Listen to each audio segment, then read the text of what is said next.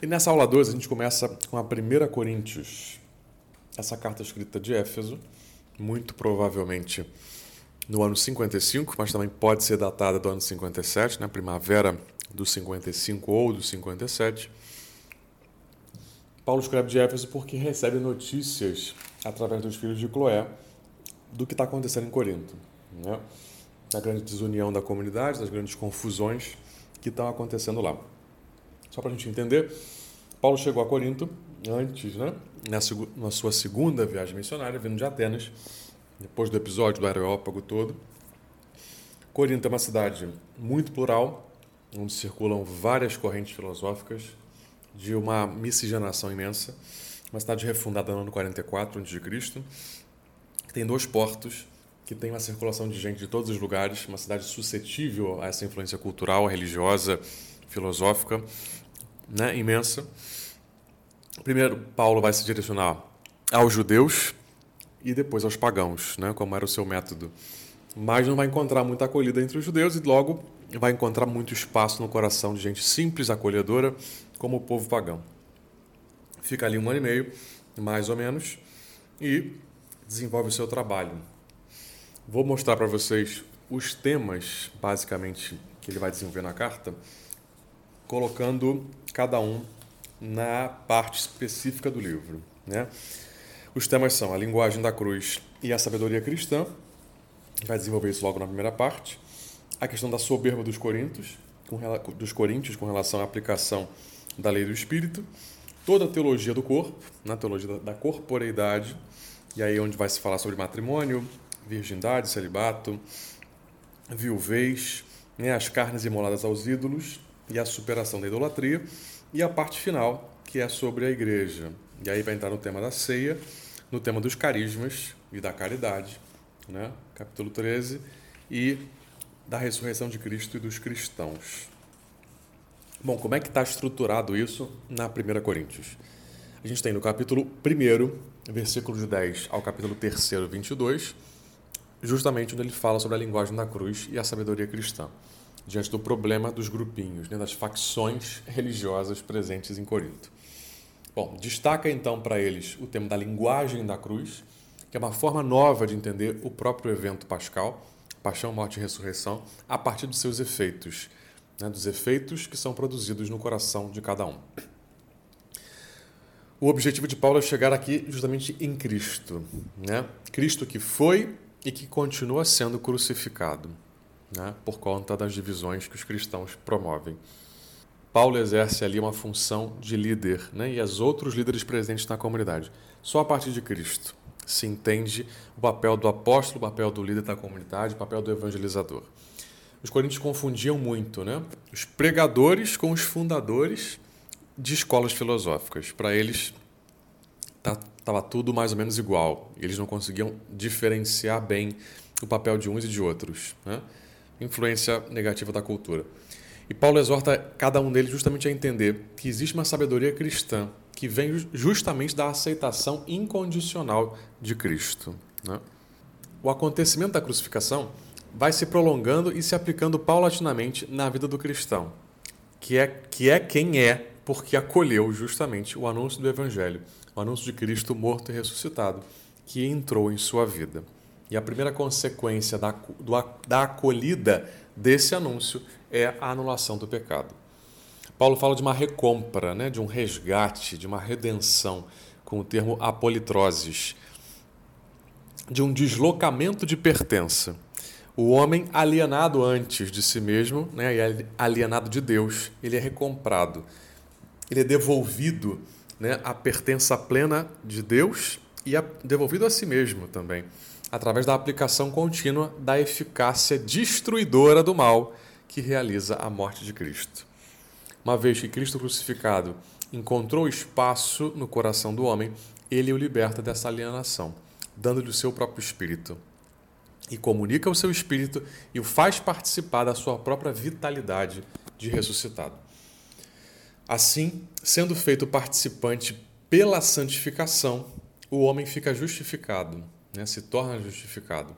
E a partir daqui, vai adquirindo uma capacidade interpretativa toda nova da realidade. né, que Paulo, fazendo menção aqui à tradição antiga, chama de sabedoria. A sabedoria é o ponto de chegada de todo o movimento que começa com a redenção. 1 Coríntios 1,30 Cristo se fez por nós sabedoria, justiça, santificação e redenção. No segundo bloco, a gente vai desenvolver o tema da soberba dos coríntios, né, com relação à aplicação da lei do Espírito, aquele binômio, né, vida no Espírito e vida do mundo, vida fácil. 1 Coríntios 4, do 1 ao 6, no 1 também. Paulo faz uma exposição aqui em tom de provocação, né, como é próprio dele, contrapondo a sua vida à de Apolo, né, uma vida guiada pelo Espírito, mas vivida em profundidade, só que com muitas dificuldades, muitos apuros, muitas provações, a vida real. Né? E aí, do outro lado, está a vida do mundo, a vida fácil, né? a vida que muitos coríntios queriam ter, a vida cheia de si mesma. Bom, com esses fatos, os coríntios estão demonstrando, com essa confusão toda que eles estão gerando na comunidade, demonstrando que desconhecem por completo a novidade radical que supõe a vida como irmãos, né? a vida no espírito. E aí ele não vai economizar pancada nessa hora, vai marretar mesmo na cabeça deles, querendo, obviamente, animá-los à conversão. Né? No terceiro bloco, a gente vai do 6, 12 até o 11, versículo 1. É onde ele desenvolve toda a teologia do corpo. Né? Falando aqui da aplicação plena da lei do Espírito à vida do cristão. E aí vai entrar o tema do matrimônio, da virgindade, né? matrimônio, celibato, viúva, viuvez, o das carnes imoladas aos ídolos e a superação completa da idolatria. Capítulo 8 até o 10 no 22. Só superando a idolatria, só assim é possível uma opção autêntica pela vida no espírito. No último bloco, a gente vai pegar do 11, 2 até o 16 no 14. E vamos falar sobre a vida da igreja, né? a vida eclesial. Paulo faz um grande, uma grande revisão, então, de todo o desenvolvimento da vida da igreja, focando aqui a sua crítica no comportamento concreto que os coríntios estão tendo na celebração eucarística, né? nas assembleias litúrgicas. Ele vai dizer que a ceia, a Eucaristia, não é um momento sagrado de pessoas que antes e depois dela vivem de modo profano, né? mas é muito mais do que isso. Né? É um tempo forte no qual o compromisso cristão, que se estende de forma homogênea a toda a vida, se expressa muito concretamente, né? se expressa de modo particular. E, e, ao mesmo tempo, recebe um impulso dinâmico para realizações ainda maiores. Isso vai se manifestar muito concretamente no comportamento deles, no uso dos carismas e na questão de acreditar na ressurreição do cristão juntamente com a ressurreição, com a ressurreição de Cristo. Bom, Paulo dá aqui muita importância, né? A questão da ceia, da Eucaristia, da participação litúrgica. Ele entende que a vida cristã, em sua, em sua eficiência e validade, depende diretamente da nossa atitude interior, com a qual nós celebramos a Eucaristia. Capítulo 11, versículo 30. Paulo diz isso justamente porque a atitude dos coríntios está sendo a pior possível. Chegam para a Eucaristia divididos em vários grupinhos. Né? E grupos que vivem de modo muito discrepante uns dos outros. Uns têm muitos bens materiais, outros não têm nada. E não existe aqui partilha, não existe abertura, não existe nada. Né? Cada um no seu gueto e pronto. E querem se portar como se fosse uma comunidade na hora da missa. Né? E aí Paulo denuncia justamente essa postura. Né? Está no 11, 17 ao 22, depois no 11, 30. A ceia é entendida por Paulo dentro da perspectiva da nova aliança, que se realiza e toma forma exatamente na celebração. Assim, transformada e renovada na aliança e feita uma só com Deus, a assembleia, a comunidade, vai poder expressar, só assim, vai poder expressar e anunciar com a sua conduta prática a eficácia da morte e ressurreição do Senhor. Essa eficácia e aí tem que entender isso, não é imediata. Ela precisa de um espaço de acolhida proporcional que vai acontecendo na vida do cristão de maneira paulatina. Né? Ou seja, os efeitos da graça vão sendo aplicados ao coração do homem à medida que ele tem abertura para isso. E vai amadurecendo para saber se comportar de acordo com aquilo que ele celebra e para poder responder com fidelidade a esses dons. E aí, diante desse cenário, Paulo então vai recordar a todos eles a instituição da Eucaristia, vai fazer memória a tudo que aconteceu com os apóstolos. Né? E aí está o texto mais antigo sobre a Eucaristia, capítulo 11, que a gente usa na nossa Quinta-feira Santa. Né?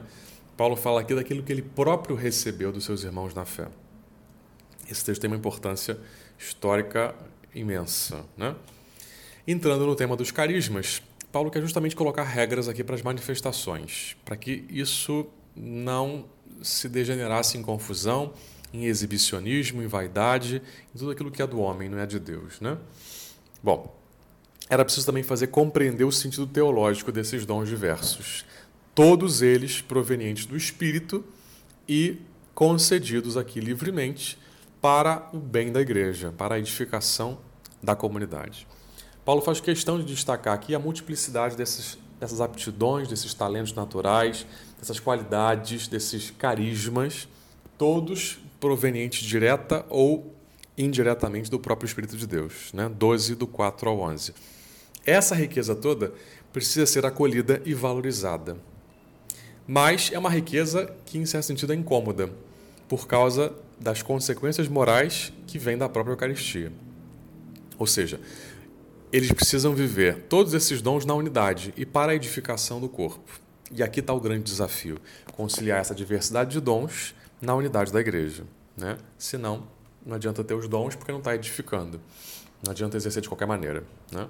Não é para mim, mas é para o bem do outro, é para o bem da comunidade. Paulo quis utilizar justamente a imagem de corpo, que já era uma imagem muito comum no ambiente grego, né? grego e romano, e dava essa ideia de né? membros, partes e todo, membros e corpo. Né? para poder falar um pouco sobre o quanto os membros conseguem trabalhar para a unidade do todo. Era o que mais os coríntios precisavam escutar nesse momento.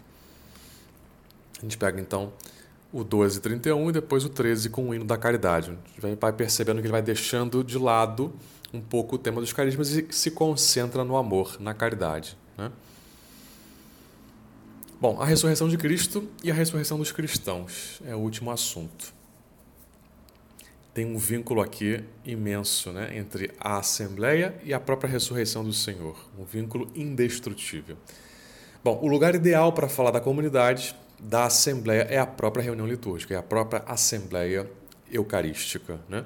Ali, Paulo falava com maestria sobre a ressurreição dos cristãos. É o tema mais difícil que ele encontrou para fazê-los compreender nessa época. Né? Porque alguns achavam, por um lado, que essa ressurreição já tinha acontecido na vida terrena, de maneira definitiva, não tinha outra ressurreição nenhuma, não tinha plenitude nenhuma mais dessa graça, e outros, por contaminação com a cultura local, que desprezava a matéria, o corpo, né, a carne, não acreditavam em nada disso. Então, Paulo recorre ao Evangelho e mostra como o exemplo de que a corporidade não é má, a partir daqui da própria ressurreição do Senhor, né? que não é um fato isolado, mas que está ligado diretamente a vida de cada um dos cristãos e a ressurreição de cada um dos cristãos. Ou seja, a ressurreição de Cristo supõe a dos cristãos. E pode-se dizer ainda que se trata de uma única ressurreição, né? a de Cristo e dos cristãos, uma coisa só, que vai se ramificando no tempo e no espaço, até alcançar a todos, né? de modo que Cristo e os cristãos são uma só coisa, uma só colheita, como ele vai dizer né, que tem como primeiro fruto, como primícia, o próprio Cristo crucificado, Cristo ressuscitado, perdão. Essa ressurreição também vai se realizar na história humana, quando for superada toda forma de mal, quando a morte for vencida, que é justamente o último inimigo, né? 15, 26. Nesse momento, nesse então, a criação vai realizar todo o seu projeto divino, todo o projeto divino a seu respeito, né? e será então impregnada da vitalidade de Cristo. Né? A vida própria de ressuscitado estará totalmente animada pelo Espírito Santo. A primícia do Espírito, os primeiros frutos, que agora nós já possuímos, se mostram por esse novo tipo de relação comunitária que nós podemos ter aqui, né? como espelho já da comunidade mesmo da Trindade, né?